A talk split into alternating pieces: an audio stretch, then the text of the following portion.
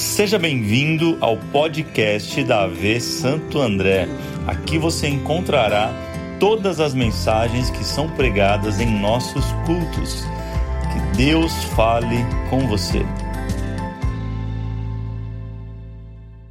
Abra a tua Bíblia em Atos 27. Atos 27 é o texto de hoje. Estamos no terceiro episódio da série Tempestades. E eu creio que Deus vai falar com você hoje, quem crê. Não, meu irmão, sem falar assim, Deus já falou. Fala assim, Deus já falou. Se você não ouviu Deus nesse lugar ainda, meu irmão, sacode alguém e fala assim, você vai ouvir ainda, se não ouviu, eu creio. Fica ligado. Atos 27, 14. É um texto muito conhecido, a gente vai ler bastante é, versos, porque é uma história muito incrível e vale a pena. Depois você lê na sua casa, 26, 27, 28 de Atos. Diz assim: pouco tempo depois, desencadeou-se da ilha um vento muito forte, chamado Nordeste o navio foi arrastado pela tempestade sem poder resistir ao vento, assim cessamos as manobras e ficamos à, à deriva. Passamos ao sul de uma pequena ilha chamada Clauda, foi com dificuldade conseguimos recolher o barco salva-vidas. Levantando, lançaram mão de todos os meios para reforçar o navio com cordas. E temendo que ele encalhasse nos bancos de areia de Sirte, baixaram as velas e deixaram o navio à deriva. No dia seguinte, sendo violentamente castigados pela tempestade, começaram a lançar fora a carga. No terceiro dia, lançaram fora com as próprias mãos a armação do navio. Não aparecendo nem sol nem estrela por muitos dias e continuando a bater sobre nós grande tempestade, finalmente perdemos toda a esperança de salvamento. Visto que os homens tinham passado muito tempo sem comer, Paulo levantou-se diante deles e disse: os senhores deviam ter aceitado o meu conselho de não partir de Creta, pois assim teriam evitado este dano e prejuízo. Mas agora, diga para alguém assim, mas agora, olha o que ele fala: recomendo que tenham coragem, pois nenhum de vocês perderá a vida, apenas o um navio será destruído. Pois ontem à noite apareceu-me um anjo do Senhor, a quem eu pertenço, a quem adoro, dizendo-me: Paulo, não tenha medo. É preciso que você compareça perante César. Deus, por sua graça, deu-lhes as vidas de todos que estão navegando com você. Assim tenham ânimo, senhores. Creio em Deus que acontecerá do modo como me foi dito. Devemos ser arrastados para alguma ilha. 27. Na décima quarta noite, ainda estávamos sendo levados de um lado para o outro do mar Adriático. Quando por volta da meia-noite os marinheiros imaginaram que estávamos próximo da Terra, lançando a sonda, verificaram que a profundidade era de 37 metros. Pouco tempo depois, lançaram novamente a sonda e encontraram 27 metros. Temendo que fôssemos jogados contra as pedras, lançaram quatro âncoras da polpa, diga quatro âncoras. Verso 30: Tentando escapar do navio, os marinheiros baixaram o barco salva-vidas ao mar, a pretexto lançaram âncoras da proa.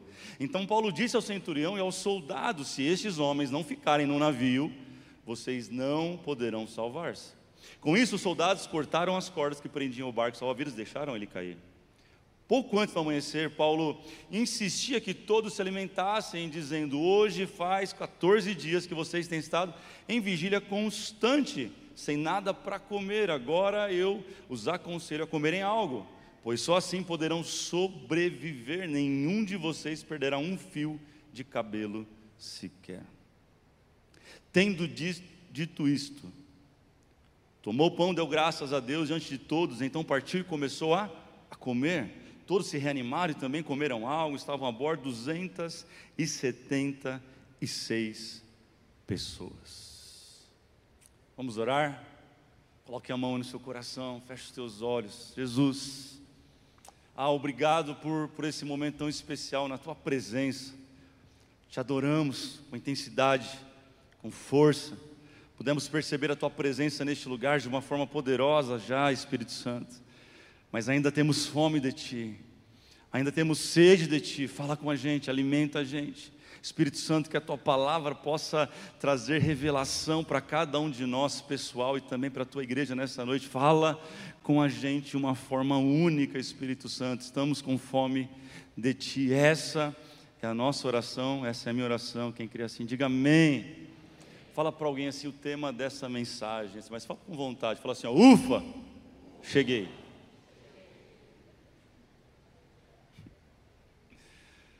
Ai, gente, você, não sei você, mas Você já planejou algo que não saiu como planejado alguma vez?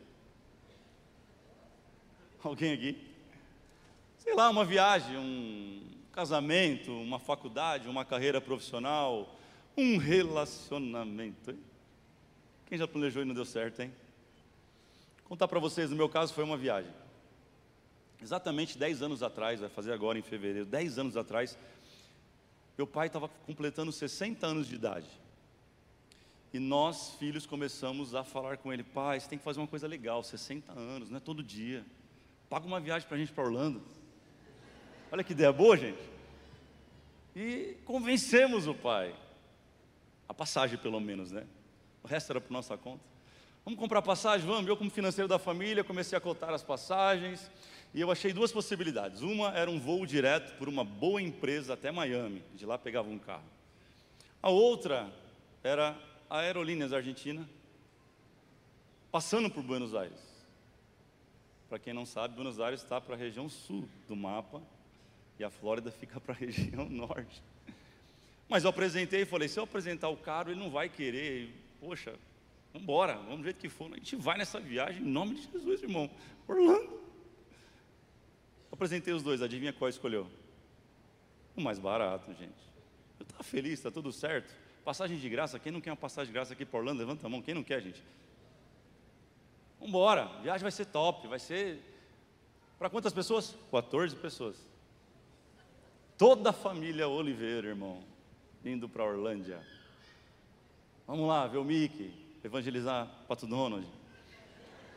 Benção, aleluia.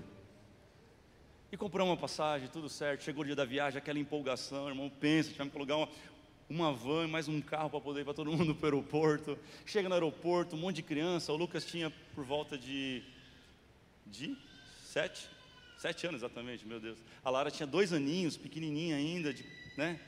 Andando ali, meus sobrinhos também, todos pequenos. Uma festa. Imagina você uma viagem dessa, que alegria. E a gente todo empolgado, vamos pegar o voo, de repente vem informação, não tem como decolar aqui, porque lá em Buenos Aires está rolando uma tempestade, uma, falaram uma tormenta. Tudo bem que a gente olhou o celular para ver, não tinha tormenta nenhuma, a gente achou que era. Mas enfim, não deixaram a gente decolar. Falou assim: ó, vai para o hotel, pagaram um hotel para a gente e a gente foi para o hotel tal hora vai ter outro voo, vocês voltam para o aeroporto. Todo mundo, gente, foi só a gente não, todo mundo teve que se alocar em hotéis, voltar para o aeroporto, enfim, nem dormimos, desfaz mala, faz mala, toma, toma um banho para dar uma relaxada, volta para o aeroporto, enfim, embarcamos e chegamos depois de algumas horas aonde? Na Argentina. Os hermanos. Chegamos lá, todo feliz, vamos embora, agora pegar assim o destino final. Quando a gente descobre, não menos de repente, que o voo já tinha ido embora, porque a gente perdeu o voo de conexão. O que, que eles fazem? Mandam a gente para o hotel de novo em Buenos Aires agora. Pensa numa família feliz, unida, que não reclama. Para ajudar, irmão, enfiaram a gente nos táxis. Não sei se já foi para a Argentina.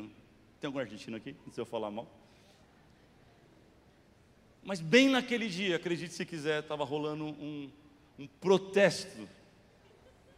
Parou Buenos Aires. Três horas para chegar no, no, hotel, ficar uma hora, duas horas, sei lá, três horas, voltar de novo para o aeroporto.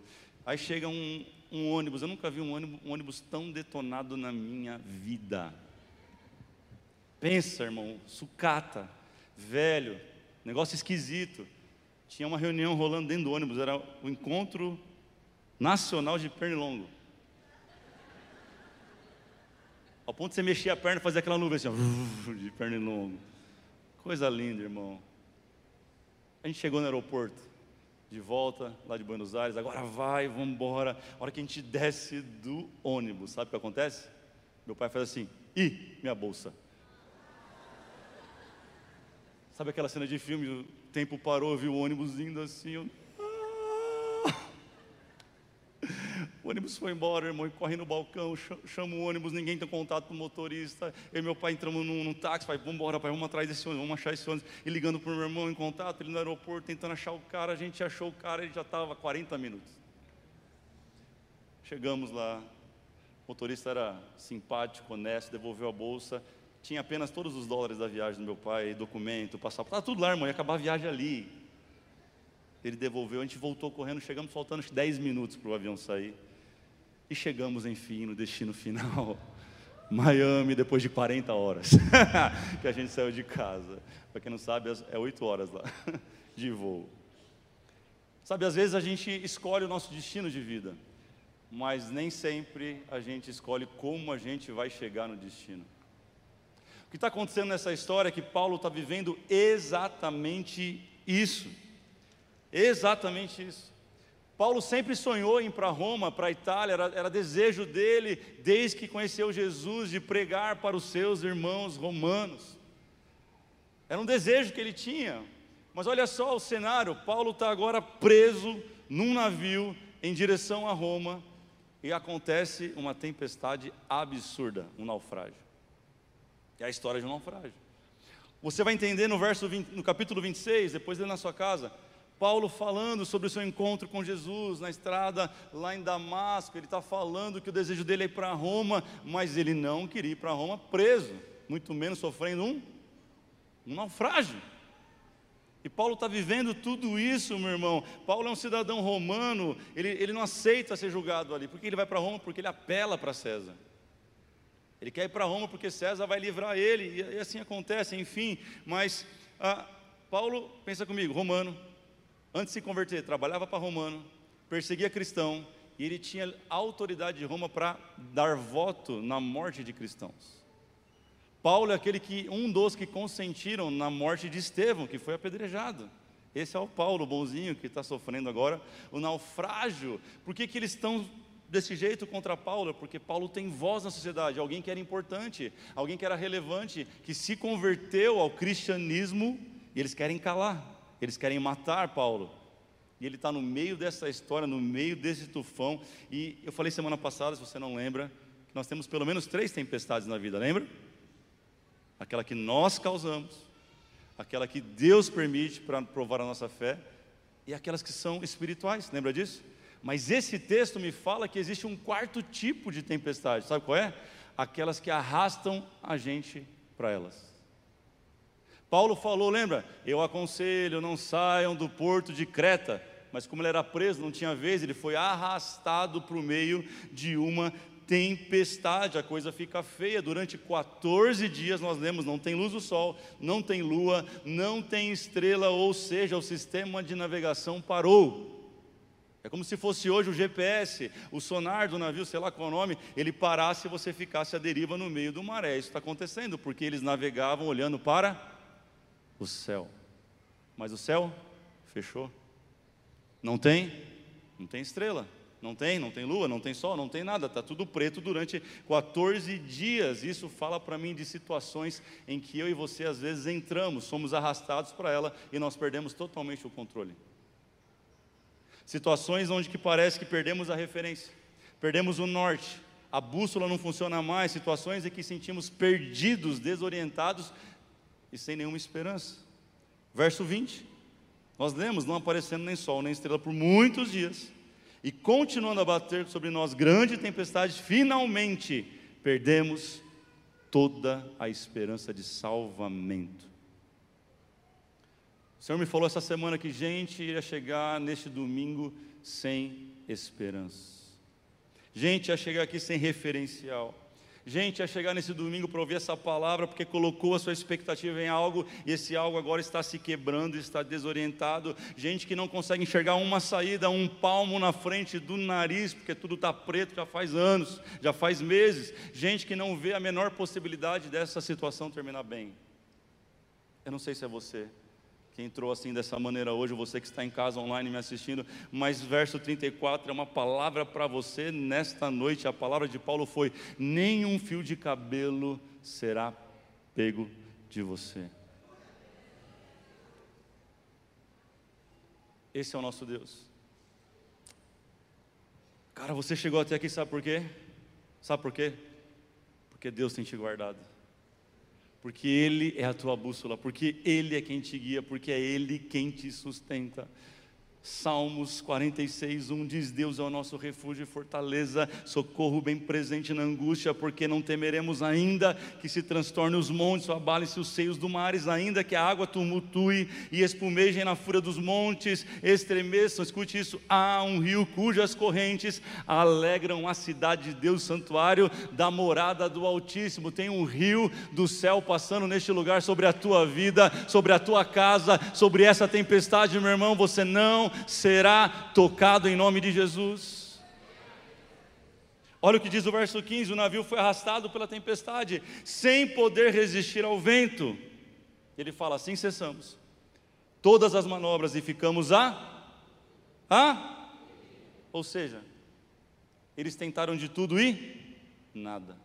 Manobras e mais manobras e se esforçaram ao máximo e nada. Lutaram bravamente, mas sem sucesso e o que fazer, gente? Quando nada que a gente tenta dá certo. O que fazer quando todas as estratégias que sabemos não funcionam? Quando a nossa força não funciona? Quando a gente grita e não funciona? O que fazer? Fala para alguém assim, ó, talvez chegou a hora de você mudar de estratégia. A situação é essa. 14 dias sem enxergar nenhuma condição, nada. O barco sendo arrebentado, não tem o que fazer. Eles têm uma ideia. Verso 29. Temendo que fôssemos jogados contra a parede de pedras, lançaram quatro âncoras. Fala isso, quatro âncoras. Hoje eu quero falar com você sobre algumas âncoras que você precisa lançar hoje, nessa noite, na sua vida. Número um, fala para alguém assim, ó a âncora da esperança. A âncora da esperança, Hebreus 6, 18 vai dizer assim: ó, para que mediante duas coisas imutáveis, nas quais é impossível que Deus minta, quem crê nisso, um forte alento tenhamos nós que já corremos para o refúgio, a fim de lançar mão da esperança proposta, a qual temos por âncora da alma, segura e firme e que penetra além do véu. Fala para o teu irmão, você está além do véu, irmão. Lança essa âncora hoje em nome de Jesus. Sabe o que é isso? Coloque a sua esperança em Deus. Sacode a pessoa do lado e fala assim: coloque a sua esperança em Deus. Escreve no chat aí, coloque a sua esperança em Deus. Sabe por quê? Você já se arrependeu às vezes dessa situação, você já pediu perdão, já mudou até de postura, de fato, você fez de tudo para ficar bem com essa pessoa e com essa situação e nada resolveu. Sabe o que tem que fazer agora? Coloque a sua esperança em Deus. Lance a âncora da esperança. Deixa eu te perguntar para você: até quando? Até quando você vai continuar se humilhando desse jeito?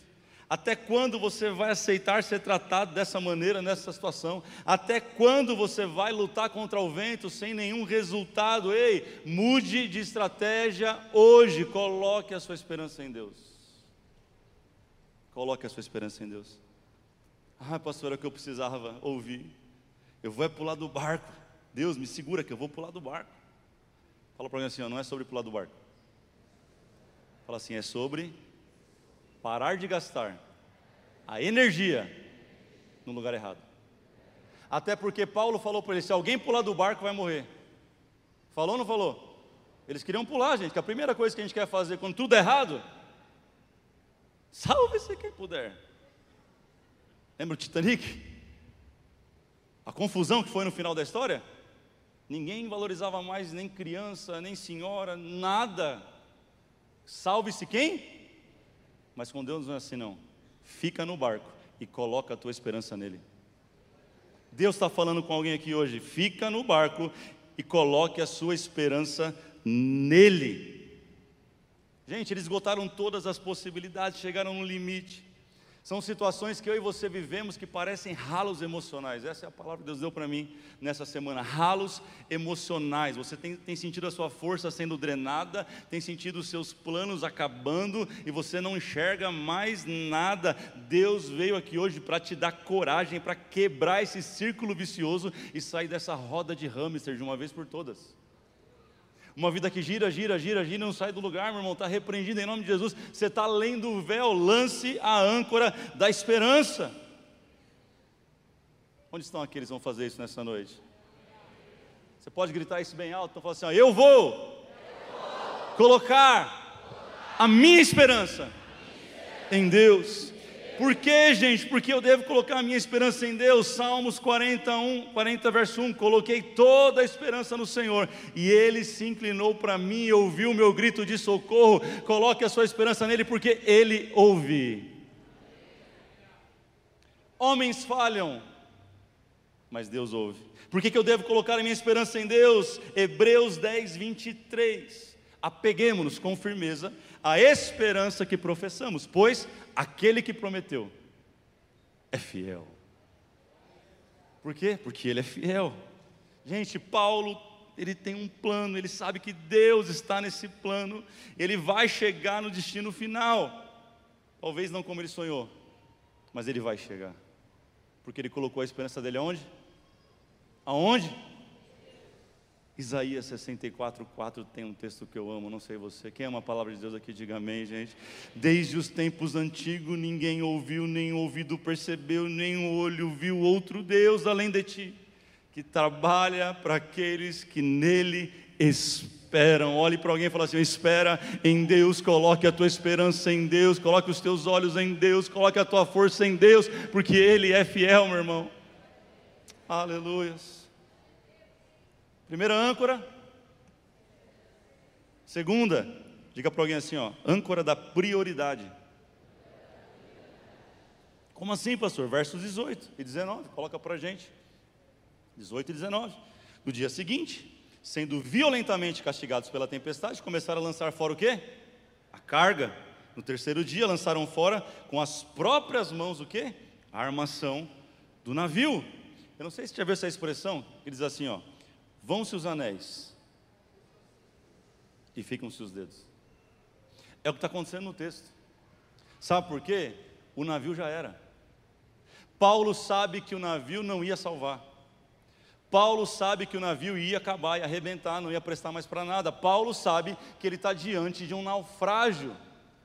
E ele está falando: estabeleça as tuas prioridades. Tem hora que não dá para escolher tudo, bonitão. Ei, bonitona, tem hora que não dá. Você precisa escolher entre o importante e o urgente. Entre o importante e o importante e. Vamos lá, gente. O barco era importante, sim ou não? Sim ou não, gente? Claro que é importante. Mas e a vida deles? Urgente. A vida era urgente. Se salvar era urgente, o barco era importante, mas a vida era urgente.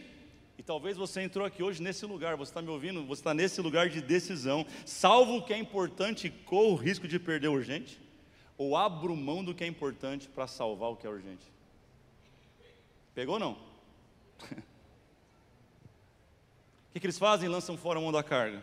Lançam fora, agora eles estão falando do, de tudo que tem no navio, é os utensílios as mesas, tudo que está lá dentro, vamos jogar tudo fora, a gente faz isso para nada, porque a gente vai afundar, vai parar no fundo do mar de qualquer jeito. Então eu preciso me livrar daquilo que às vezes é importante, em nome do urgente. Eu conversava com alguém essa semana, um aconselhamento, e no final da conversa, o resumo foi: eu falei para ela assim, ó, às vezes vai ser preciso você se afastar de certa pessoa cortar o contato às vezes, ou falar pouco com ela. E ela é importante. é uma pessoa muito importante na vida dele. Para quê? Para preservar o urgente. Não sei se está entendendo o que Deus está falando com você, irmão. Parente não pode estar acima da sua família. Porque parente é importante. Mas a tua esposa, tua casa, é urgente. Você está entendendo? Mas amigos não podem estar acima da sua esposa. Amigos são importantes, mas a tua esposa é urgente.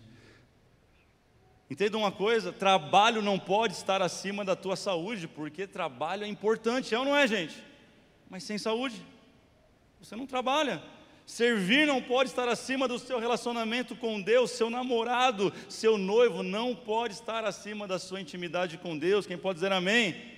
Deus está falando com alguém aqui hoje: sacrifique aquilo que você considera importante em nome do que é urgente. Sacrifique isso, querido. mas salva o teu casamento. Sacrifica isso, mas cuida da tua saúde. Sacrifica isso, mas se mantenha em santidade. Coloque a prioridade certa na sua vida. Fala para alguém, lance a âncora da prioridade. Número 3, terceira âncora. Deixa eu correr aqui. Âncora da fé. Fala para alguém, âncora da fé. 24 e 25 diz assim: Paulo, não tenha medo, é preciso que você compareça perante César, porque Deus, por sua graça, deu-lhes a vida de todos que estão navegando com você. Olha o 25: Assim tenham, fala para alguém, tenha ânimo. Olha isso, creio em Deus que acontecerá do modo em que me foi dito. Irmão, preste atenção, olhe para cá. O medo nem sempre é o maior inimigo da fé, às vezes é o ânimo, ou a falta dele, chamada desânimo. Porque Deus já usou, já usou, já, já, já, já, Deus já usou gente com medo. Sim ou não? Mas ele nunca usou alguém desanimado. Gideão, malhando trigo nu, estava com medo, mas ele estava disposto a trabalhar e cuidar da sua casa, da sua família e Deus levanta ele do meio daquele lugar, ele libertador daquele povo, irmão. Contra os medianitas que está comigo, diga amém. Sabe, se você não se ajudar, Deus não consegue te ajudar. Fala para alguém isso aí em nome de Jesus. Por isso Deus fala para Josué: Ei, esforça-te. Tens de bom? Que eu sou contigo. Mas ele fala: Você tem que se esforçar. Ele fala também para Ezequiel: Coloca-te de pé que eu vou falar contigo. Porque para Deus uma pessoa ela tem que ter ânimo, vontade quem já tentou ajudar alguém aqui que não quer ser ajudado? Não levanta a mão. Vou te perguntar: você conseguiu? Deu certo? Funcionou? Teve resultado? Por que não dá? Fala para alguém: ânimo. Fala assim: você vê essa noite aqui para comer uma comida nova, para receber um ânimo novo. É isso que Paulo fez com eles, irmão. Verso 38, depois de terem comido até ficarem satisfeitos. Quem está satisfeito com o banquete dessa noite aqui, diga amém. Olha o que eles fazem: aliviaram o peso do navio ainda mais. Eles jogaram no mar todo o trigo agora. Era a única coisa que tinha para jogar, sobrou. Foi o que? A comida. Vamos comer, vamos ficar forte, vamos se animar, vamos colocar as ideias para funcionar. Joga fora o que que não serve, para a gente aguentar mais um pouco aqui, para que a gente tenha disposição, ânimo para viver aquilo que Deus vai fazer. Sabe por que a gente não vive alguns milagres de Deus? Porque a gente não tem mais ânimo para isso. Deus está falando com alguém aqui hoje. Tem alguém? Uma pessoa ali, glória a Deus. Deus está falando com alguém aqui? Glória a Deus, glória a Deus, glória a Deus. Aleluia. Olha só, você está falando com alguém aqui. Fala para alguém assim: ó, fé é uma disposição para enxergar além da situação. Ou seja, a fé te faz enxergar um cenário favorável, onde todo mundo vê destruição. Para isso tem que ter ânimo, para isso tem que ter coragem, para isso você tem que estar disposto, meu irmão. Presta atenção no verso 26. Coloca o verso 26 para mim. Eu acho que é o último que eu vou ler. Verso 26. Deus não falou isso com Paulo. O anjo não falou para Paulo como que ia acontecer. Falou? Ele só falou que não ia acontecer. Vai todo mundo se salvar se ficar no barco. Não foi essa a mensagem do anjo? Mas olha o que Paulo sai falando no verso 26. Devemos ser arrastados para alguma ilha. Deus não falou isso para Paulo, mas porque Paulo pegou a palavra de Deus, ele começou a explorar as possibilidades daquilo que Deus ia fazer. E ele vai parar numa ilha, meu irmão. Você vai ver que no final o navio vai embora, o navio se acaba, ele vai parar numa ilha chamada Malta. E acontece exatamente como ele falou, meu irmão, porque Provérbios 23, 7 diz: Assim como o homem imagina a sua alma, assim ele é. Pastor, é só imaginar? Não, porque fé não é imaginação por imaginação. Fé não é pensamento positivo, fé não é um, um, uma renovação de mindset ou PNL, fé não é agir de forma insana, preste atenção, fé é você enxergar as possibilidades a partir de algo que Deus falou. Não é sonho de barriga cheia, Não é palavra da irmã Carochinha que deu para você, você nem sabe quem é. Deus falou. Um anjo apareceu. Eu li na Bíblia. Quem quer ouvir Deus aqui mais ainda hoje? Leia a Bíblia, irmão. A Bíblia tem aproximadamente 9 mil promessas, sendo que 7.134 delas são diretamente de Deus para você para mim. Sete mil. Quando eu leio a palavra, eu me aproprio da palavra e eu começo a gerar uma expectativa e vislumbrar a possibilidade do milagre. Porque Deus falou, acontece, meu irmão. Fala para alguém, lance a âncora da fé. Fala mais forte, lance a âncora da fé. Se coloque de pé em nome de Jesus. Como termina essa história? Coloca aí verso 42 para mim. Eu declaro que assim vai terminar a sua história também. Quem crê?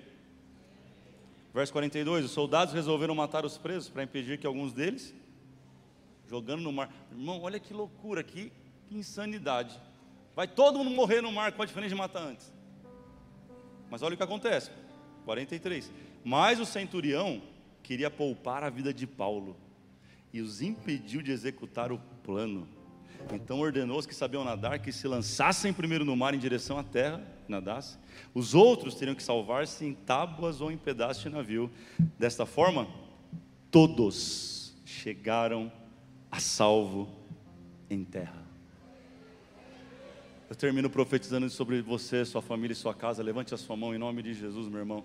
Eu não sei se você vai chegar no teu destino nadando. Eu não sei se você vai chegar em pedaço de pé, de pau. Eu não sei se vai chegar em pedaço de navio, mas que você vai chegar são a salvo. Você vai chegar em nome daquele que é fiel, meu irmão. Quem crê nisso, celebra o nome dele neste lugar. Aleluia.